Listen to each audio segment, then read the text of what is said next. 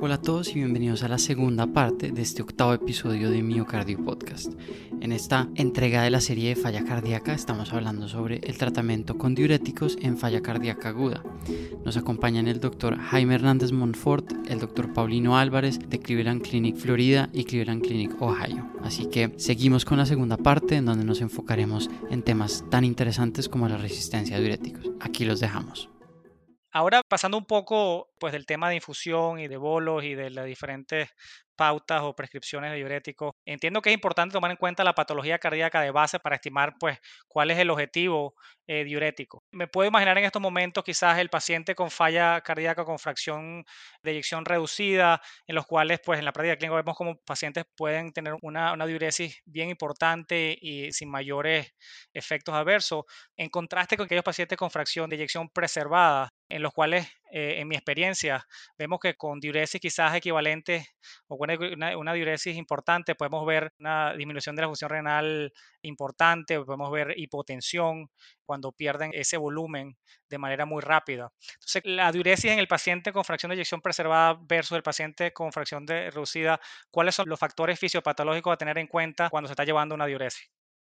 Bueno, como vos decís, tenemos el caso de ahora, la señora Martínez aumentó 10 kilos de peso, tiene edemas, tiene ingurgitación chubular, tiene claras signos sobrecarga de volumen. Eso se contrasta muchas veces con el paciente con insuficiencia cardíaca con fracción de sección preservada, en los cuales los mecanismos predominantes son la redistribución del volumen a través de eh, disminución de la capacitancia venosa y del eh, flujo esplácnico mediante la hiperactivación del sistema simpático. En esos pacientes, usualmente el requerimiento de diuréticos y la diuresis necesaria para la resolución de los síntomas es menor.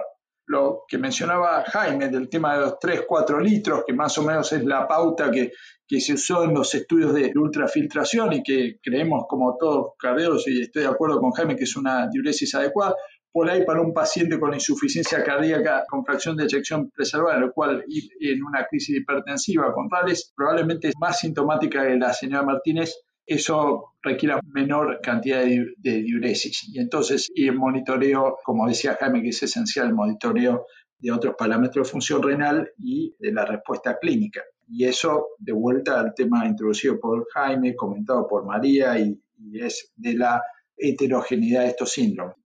Sí, no, claro que sí. Creo que la discusión está muy útil y muy enriquecedora para todos. Y yo quiero seguir la discusión con una pregunta que surge muy frecuentemente. Siempre está el miedo al daño renal de parte de los pacientes y de parte de los médicos tratantes también. La señora Martínez nos comenta que está preocupada que los diuréticos le dañen los riñones, pero mi pregunta para ustedes es, ¿qué es peor para el paciente? ¿Seguir congestionada y que no se logre una descongestión adecuada?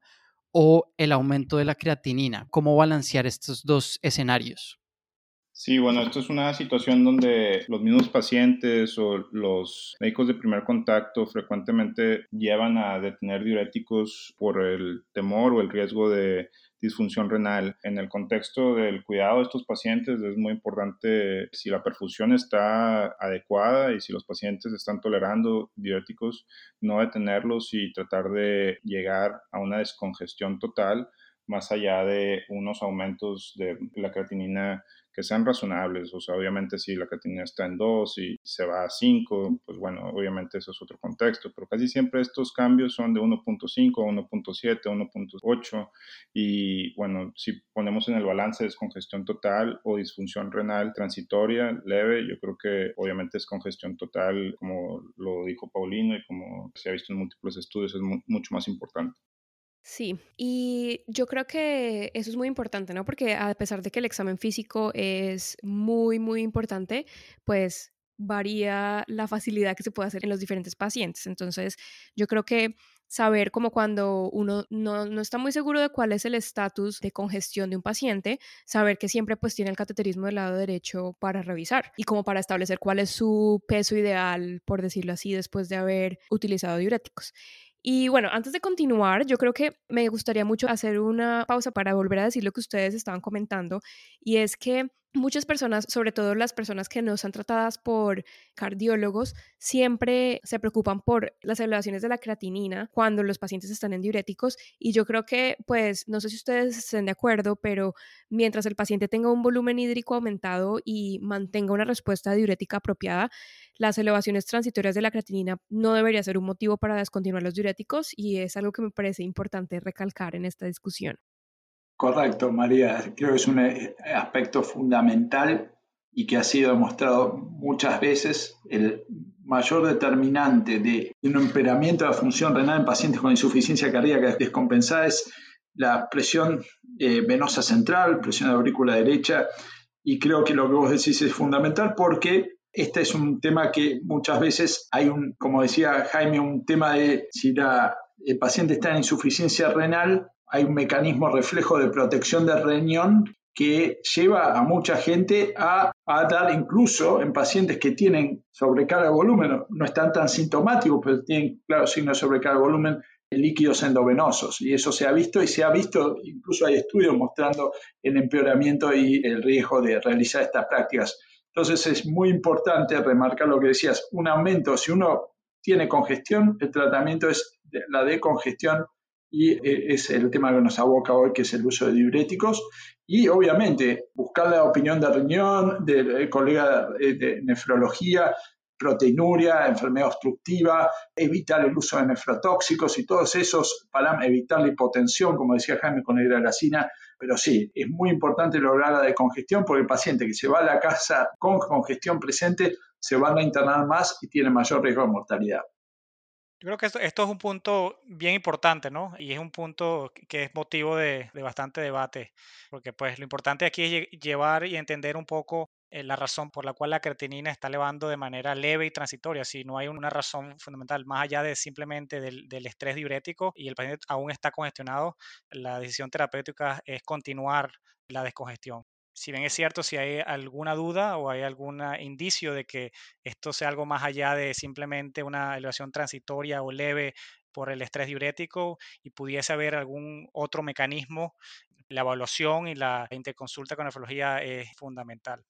Y dentro de esta elevación quizás un poco leve, en la práctica clínica comúnmente hablamos de lo que se llama la vacación de diuréticos en estos pacientes en los cuales eh, pues hay una elevación quizás leve a moderada sin ninguna causa particular y creemos que es, la diuresis acelerada lo que puede estar causándola. Y pues empleamos esta, esta vacación diurético. Doctor, ¿no explicar un poco qué significa la vacación de diuréticos, cuál es la razón quizás eh, fisiopatológica detrás de ella y cuándo lo, lo emplea. Sí, bueno, aquí también recordar que hay mucha heterogeneidad y bueno, esto es una práctica común que probablemente debe ser mejor estudiada para tratar de entender mejor por qué lo hacemos o, cuál es el contexto hemodinámico. Y una vez que tengamos más, cada vez más herramientas para entender la hemodinamia en ese momento que nos indique si la disfunción renal está asociada con diuresis rápidas, con un estado inflamatorio, con un estado de compresión y descompresión rápida de la vasculatura renal o un tema neurohormonal. Todavía no creo que está bien definido, entonces es una gran pregunta para tratar de explorarla después. En, cuanto a lo que se refiere a la práctica diaria, nosotros tratamos de tenerlo de 12 a 24 horas, los diuréticos, y volver a perfilar a los pacientes desde el punto de vista clínico, si es necesario con ecocardiografía o hemodinamia invasiva, pero casi siempre es fácilmente predecible que con uno o dos días de holiday de, diuréticos este, uno puede volver a reiniciar a dosis bajas o una dosis más baja de, la anterior. Casi siempre es una buena oportunidad también para implementar otro tipo de terapias asociadas con hormonales y seguir con el tratamiento. Perfecto. Y ahora que estamos hablando un poco más sobre entender, más allá de, las herramientas principales del estatus hídrica del paciente, quiero hacer una pregunta ahora sobre algo que puede ser un poco controversial, pero que creo que es, un tema que es mejor hablado en, ese tipo de settings, ¿no? Así que ahora, la, pregunta que quiero hacer es sobre el, catéter de Swan-Ganz. Creo que hemos hablado un poquito sobre esto ahora, pero quiero dirigir la discusión específicamente sobre esta herramienta. y mi pregunta es, algún beneficio ah, de este catéter para guiar el régimen diurético y lograr una decongestación total sobre la evaluación clínica? Doctor Álvarez, ¿por qué no nos ayuda con este tema? Muchas gracias, Gabriel. Muy buena pregunta. yo creo que Jaime va a coincidir 100%. El uso indiscriminado, realmente, por ejemplo, la señora Martínez, la respuesta de su condición está dada en el examen clínico.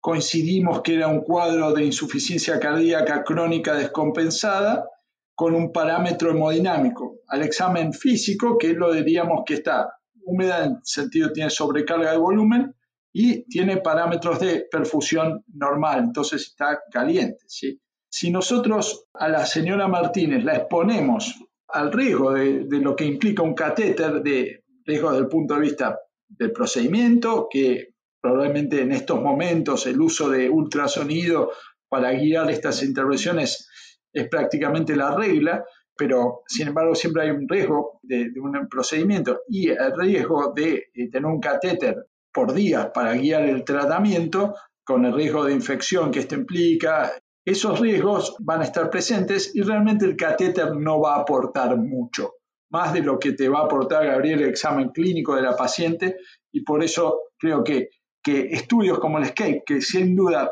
permitieron una, eh, obtener gran actividad de información y varios análisis de subestudios de, que salieron de él que son muy útiles, no refleja la práctica clínica actual. Sin embargo, tenemos que entender que este, el uso de catéteres de arteria pulmonar, catéteres de Swan-Ganz, en ciertos pacientes pueden ser muy útiles y nos permiten guiar el tratamiento de manera adecuada. Estos pacientes son pacientes que, por ejemplo, lo que mencionaba Jaime, tenemos dudas del estado de perfusión, el examen clínico nos plantea desafíos le estamos dando grandes dosis de diuréticos y una rápida progresión de la disfunción renal o de, de falla de otros órganos. Y en estos pacientes, sin duda, la utilización de estos catéteres son muy útiles.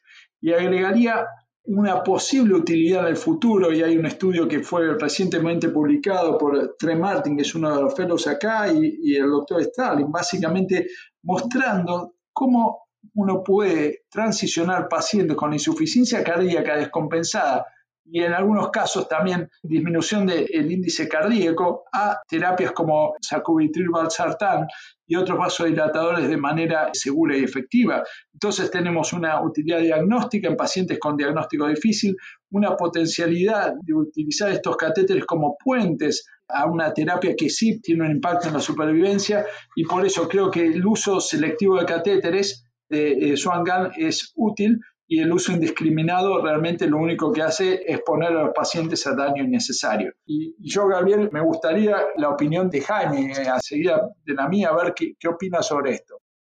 Sí, bueno, el estudio Escape creo que ha llevado una interpretación múltiple del uso de, de los catéteres de la arteria pulmonar es importante determinar y seguir las bases de esta conversación en el contexto de perfiles clínicos, hemodinámicos y de imagen de cada paciente en particular. El estudio ESCAPE no fue hecho en pacientes con choque cardiogénico asociado e insuficiencia cardíaca. Sin embargo, cuando uno lo revisa, hay una población de pacientes en el estudio que tiene un índice cardíaco bajo, de hecho.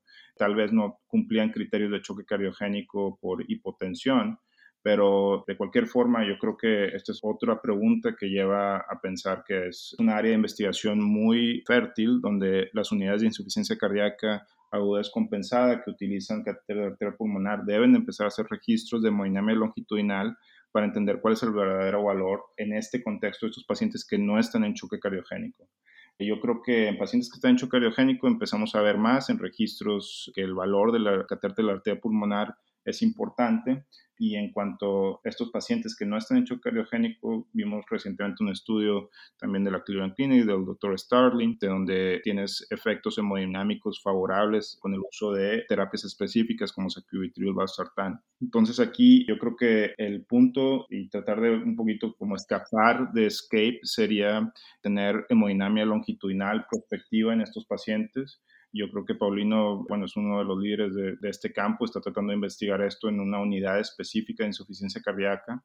Yo creo que para los investigadores jóvenes, a la gente joven que está interesada en investigación en este tema, yo creo que es un campo súper fértil para seguir eh, aprendiendo más.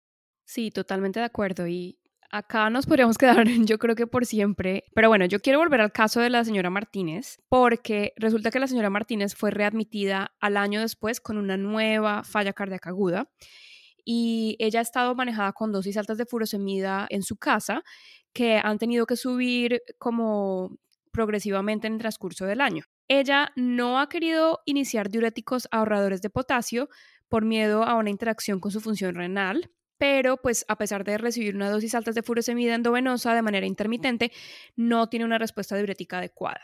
¿Qué opinas de esto, Aldo? Bueno, una de las cosas que pues siempre vemos en la práctica clínica es en estos pacientes que pues se van deteriorando un poco y pues comienzan a, a, dejar de responder a los diuréticos como lo hacían anteriormente. Y es un tema o un tópico el cual se discute con mucha frecuencia en la actualidad, que es lo que, lo que llamamos la resistencia a los diuréticos. Doctor Álvarez, ¿no, pudiese explicar un poco cuál es el mecanismo fisiopatológico detrás de esta resistencia? Que pudiesen explicar por qué la señora Martínez quizás no está respondiendo de, de manera adecuada a lo que antes respondía. Muy bien, Aldo, muy buena pregunta. Y, y, es un poco de vuelta, vuelve a la evaluación clínica, ¿no? Creo que ustedes han planeado este caso de manera muy astuta y en la primera admisión teníamos un claro mecanismo de, realmente parecía una transgresión alimentaria y una falta y una falla de básicamente tomar las medicaciones. En, en esta segunda etapa se plantea una paciente que está siguiendo con sus medicaciones y está respondiendo de manera inadecuada y se presenta con insuficiencia cardíaca descompensada. Entonces, ¿qué le está pasando? Una de las primeras cosas que evaluamos con esta paciente es decir, puede ser una, como decía Jaime, descartamos que haya tomado analgésicos no esteroides, descartamos transgresiones alimentarias y eh, realmente empezamos a pensar si esto es una progresión de la insuficiencia cardíaca y aumento de básicamente actividad neurohormonal. Uno de los parámetros importantes que siempre en estas situaciones es importante es ver cuál era la terapia en la cual la señora Martínez empieza a retener líquidos, porque es muy diferente si sigue tomando la misma dosis de beta bloqueantes, el valsartán y su furosemida, a si estos síntomas ocurren con entresto altas dosis, beta bloqueantes altas dosis, antagonistas de, de, aldosterona y los médicos le pusieron también inhibidores de sodio glucosa transporte 2.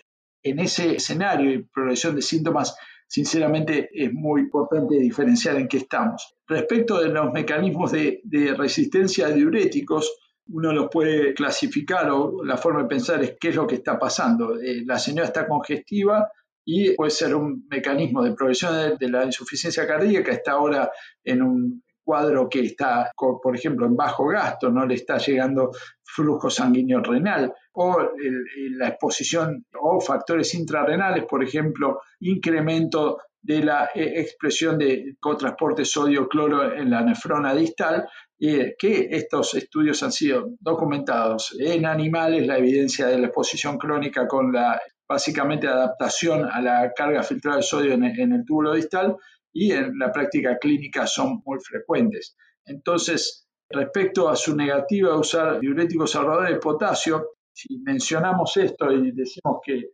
el diurético que realmente queremos dar inicialmente es, obviamente, el diurético ahorrador sería la un bloqueante de la aldosterona, sea espironolactona, prorenone, de acuerdo, si esto me va a cambiar el tratamiento inicial de la paciente cuando llega a la guardia, es decir, que voy a ser muy agresivo en, en administrar un diurético tiacídico de manera urgente, no, creo que seguiría alta dosis de furosemida y generalmente en la mayoría de los pacientes la alta dosis funciona y si queremos usar diuréticos tiacídicos, eh, creo que, es algo que podemos comentar en, en los próximos momentos. Eh, ¿Responde tu pregunta, Aldo? Sí, totalmente. Yo creo que es importante obviamente excluir descartar que pues la progresión sea por motivos ya sea de indiscreción alimentaria o medicamentosa o que sea una progresión de la patología de base.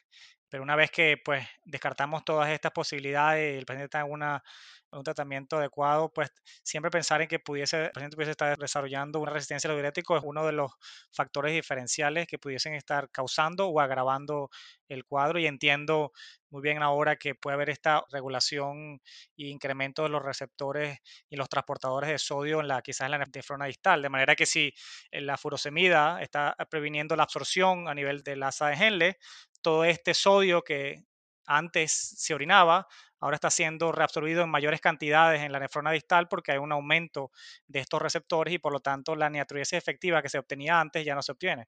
Y de ahí viene pues la importancia de quizás de combinar un poco los diuréticos para bloquear pues esta nefrona distal con los bloqueadores de la aldosterona. Exactamente, Aldo. Y la mayoría de este, de este tiempo que estamos juntos hemos enfocado en lo que es la monoterapia, ¿no? Y ahora creo que estamos empezando a hablar sobre terapias un poco más avanzadas, ahora combinando los diuréticos, ¿no? Doctor Hernández, ¿nos puede hablar un poco más sobre el beneficio de aumentar esos diuréticos? Creo que ya Aldo y el doctor Álvarez han hablado un poquito, pero ¿nos puede enfocar un poco más? Sí, bueno, el tema de resistencia a diuréticos puede ser un tema de, que tiene que ver con descongestión fallida o, una congestión abdominal importante en donde tienes compresión de las venas renales, que tienes edema en las paredes de absorción intestinal y bueno, esto es la primera situación que hay que ver, estar seguro de que no estamos ante una descongestión fallida o descongestión parcial. Obviamente hay mecanismos para tratar de ayudar a este fenómeno, que es cambiar la clase de diuréticos o añadir otro tipo de diuréticos, como por ejemplo metolazona combinado con furosemida en infusión, o cambiar, a veces hay algo que creo que merece más investigación también, que es el hecho de que algunos pacientes responden a ciertos tipos de diuréticos dentro de la misma clase, como por ejemplo furosemida contra bumetanida en infusión, distinto, de manera distinta. Entonces, aquí yo creo que es tratar de primero revisar que no haya ningún tema mecánico, que no haya un tema de descongestión parcial que se pueda explicar de otra forma. Y una de las otras terapias que yo creo que también están en investigaciones es, por ejemplo, en estos pacientes que tienen edema abdominal severo y que tienen resistencia a diuréticos con este contexto casi de presiones intraabdominales muy elevadas, es las consideraciones como por ejemplo de paracentesis para tratar de ayudar a reivindicar el uso de diuréticos en esos pacientes. Creo que queda muy claro cómo es el camino para finalmente lograr que estos pacientes tengan la respuesta adecuada. Y volviendo a la señora Martínez, digamos que la tuvimos en una infusión de furosemida con a dosis altas. Adicionalmente, pudimos iniciar el, diurético ahorrador de potasio con espironolactona, discutiendo los efectos benéficos que tiene esto sobre mortalidad en general en falla cardíaca con fracción de reyección reducida, independientemente de la diuresis y adicionalmente tuvimos que hacerle bolos de metolazona para que finalmente respondiera y se descongestionara. Mi pregunta ahora viene a cómo hacer la transición de estos regímenes extremadamente agresivos con infusiones y con diuréticos tiacídicos adicionales, cómo hacer la transición otra vez al manejo ambulatorio. Nicolás, voy a dar una perspectiva, mi perspectiva, obviamente esto es un campo que no hay una respuesta enteramente correcta, pero yo diría, lo primero que es reconocer que en insuficiencia cardíaca aguda no hay tratamiento que haya demostrado disminuir la mortalidad. Entonces, nuestro objetivo es tratar de llevar a los pacientes a terapias que han demostrado la reducción de la mortalidad. Y era un poco lo que Jaime, Aldo comentaban, era tratar de ver cuál es la optimización de bloqueo neurohormonal que estoy haciendo con el paciente, porque eso también va a facilitar la, la diuresis y la decongestión del paciente. Y lo que tenemos de, evidencia más recientemente en el tema de pacientes admitidos con insuficiencia cardíaca descompensada que fueron iniciados con un inhibidor de glucosa sodio 2 antes de dar el alto, realmente demostró una disminución de la mortalidad cardiovascular. Entonces, manejar ese nivel primero. Después la otra pregunta es cómo hacemos la, transición de, usualmente lo que, lo que uno ve es lograr la decongestión, que era lo que vos mencionabas, Nicolás, sea con bolos, infusión continua y más menos uso de diuréticos tiacídicos, por ejemplo la metolazona. Reconocer cuáles son los factores desencadenantes. Yo, en una paciente como la señora Martínez, realmente lo primero que trataría era una de las cosas es, uno, calcular qué dosis requería la señora Martínez, ¿no es cierto?, en, tema de dosis total, en tema de equivalentes de purosemida. Endovenosa, tratar de hacer la conversión a equivalentes de torsemida y mandarla a la casa con torsemida. ¿Por qué torsemida? Vos creo que mencionabas un comentario, doctor Nissen, respecto al tema de la equivalencia entre las dos. Sin duda, las dos son equivalentes, pero la vía absorción la torsemida es eh, más confiable, alrededor del 90%, cuando sabemos que la furosemida es entre un 10 a un 80%, promedio de 50%. Entonces yo cambio la estrategia y la, pondría en vez de, de furosemida en torsemida. ¿sí? Y respecto al, uso de diuréticos tiacidio concomitante, esta es la primera internación en un año, creo que lo haría todo por optimizar el tratamiento neurohormonal de bloqueo y de a poco ir en lo posible reduciendo las dosis de torsemida en el seguimiento ambulatorio. Y eso creo que sería la estrategia una parte importante de cómo transicionar a estos pacientes es que hay veces que nosotros nos olvidamos, ¿no? Porque manejamos los pacientes en internación, tenemos los laboratorios diarios o más de una vez por día, si tenemos preocupación por un paciente, pero tenemos que tener un seguimiento estable. Entonces, creo que es de buena práctica testear nuestra estrategia, estrategia ambulatoria uno o dos días, dependiendo de la complejidad de los regímenes que estemos usando en el hospital y no mandarlos rápidamente a la casa porque tenemos que ver cómo responde el riñón, cómo responde el potasio, los electrolitos, temas que hemos comentado con anterioridad. Pero ese grado de seguridad que tenemos en el hospital va a ser muy diferente del seguimiento ambulatorio y en esto también hago énfasis la importancia de mandar al paciente con un seguimiento ambulatorio programado dentro de las dos semanas para monitorear estado de volumen, evaluación de la respuesta al tratamiento neurohormonal y control de electrolitos que pueden tener complicaciones potencialmente fatales. Espero, Nicolás, que esto responda a tu pregunta. Sí, no, queda muy claro. La única pregunta adicional que me queda antes de seguir adelante es, usted habló de los equivalentes de la furosemida. ¿Nos puede recordar rápidamente cuáles son estos equivalentes de furosemida para nuestros oyentes y que tengamos esos números frescos en la cabeza? Sí, más o menos lo que uno tiene que recordar es 40 miligramos de furosemida es equivalente a 20 miligramos de torsemida y a un miligramo de biometanida. Sí, no, creo que esos son los números que yo tengo presentes cuando estoy tratando de descifrar cuál va a ser la dosis para salir a la casa. Creo que eso es muy, muy importante tenerlo en cuenta.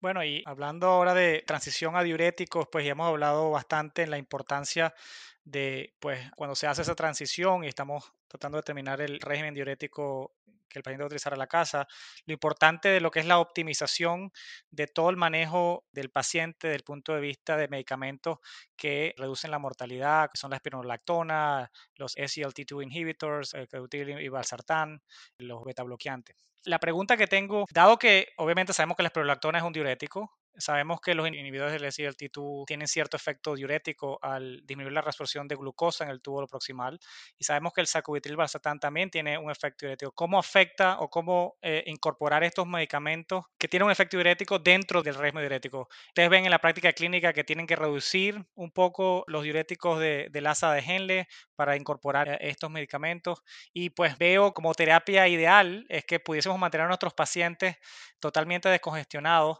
con el uso de espinolactona, SGLT2 inhibidores y el sacubitril valsartan sin el uso de medicamentos o diuréticos de LAS. No sé, eh, doctor Hernández, ¿qué nos puede comentar acerca de, esto? Sí, yo creo que esa es la piedra angular y que obviamente sigue una, una, lógica de esta conversación, de excelentes preguntas que han planteado, para tratar de eh, llegar a un punto en donde los cuatro pilares de terapia basada en evidencias puedan utilizarse minimizando el uso de diuréticos es importante en esas transiciones anticipar y tratar de utilizar lo más posible espinolactona, SGLT2 inhibitors, sacubitril/valsartán y anticipar que esos pacientes a medida como vayan tolerando esos medicamentos van a ir bajando el requerimiento de uso de diuréticos de ASA o inclusive si ya estaban en, en altas dosis con metolazona poco a poco van a ir necesitando menos estos tratamientos y tratar de utilizar estas terapias en sustitución de los diuréticos de ASA. Yo creo que todos hemos visto estos fenómenos en la clínica. El tema creo que ahora tiene más que ver con la implementación y la rapidez en donde uno trata de instituir estos cuatro pilares y pareciera ser que la tendencia es de tratar de instituirlos dentro del hospital para poder después hacer una transición más rápida afuera del hospital. Entonces, desde nuestra perspectiva es lo que tratamos de hacer, tratamos de instituirlos adentro del hospital y luego tener una guía con el equipo interdisciplinario, con eh, la enfermera de insuficiencia cardíaca, con la especialista en farmacia, para tratar de titular a estos pacientes y de nueva cuenta tratar de sustituir el uso de altos diuréticos de ACE con eh, los cuatro pilares neurohormonales de medicina basada en evidencia, que es beta bloqueadores, pronolactona, sacubitril/valsartán y SGLT2 inhibitors. Quería hacer un breve comentario respecto a esto porque, y no es científico esto, pero los pacientes que han tenido congestión y han estado muy sintomáticos asocian al diurético como una medicación mágica y la verdad que tienen sus motivos para pensar así. Y como Jaime mencionaba este desafío ¿no? de realmente transicionar estos diuréticos de ASA que lo usamos para tratar la congestión con medicaciones que aumentan la sobrevida, disminuyen las hospitalizaciones, pero además sabemos que tiene un efecto diurético, como Aldo comentaba. Una de las cosas que a veces en la práctica clínica es plantear estas medicaciones desde el efecto diurético y no desde el efecto a largo plazo que es más difícil de entender.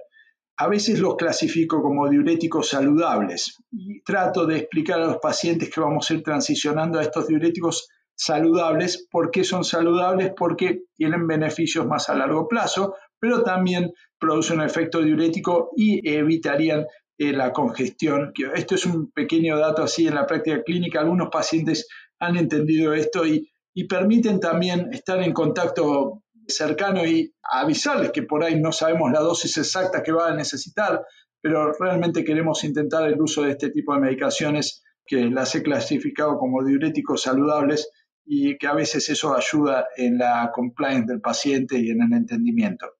Muchísimas gracias ambos por responder nuestra, lo que es nuestra última pregunta esta noche. He aprendido tanto con lo que ustedes han dicho hoy día. Muchísimas gracias.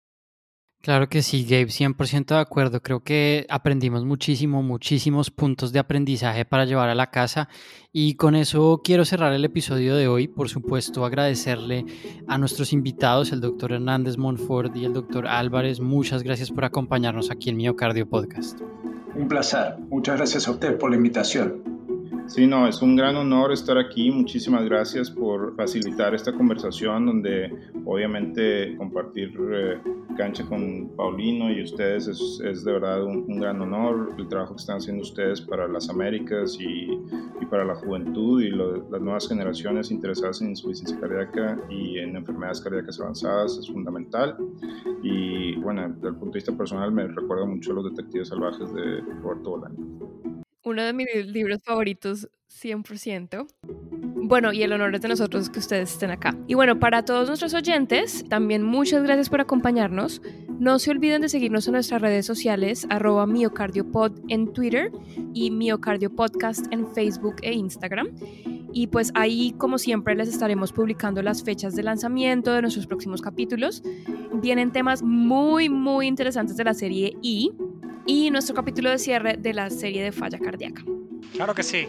Y seguimos trabajando muy fuertes para traerles el mejor contenido y cada vez estamos planeando cosas más grandes para ustedes. Gracias por acompañarnos y recuerden que Miocardio Podcast es tu podcast de cardiología en español. Chao. Chao. Chao. Chao.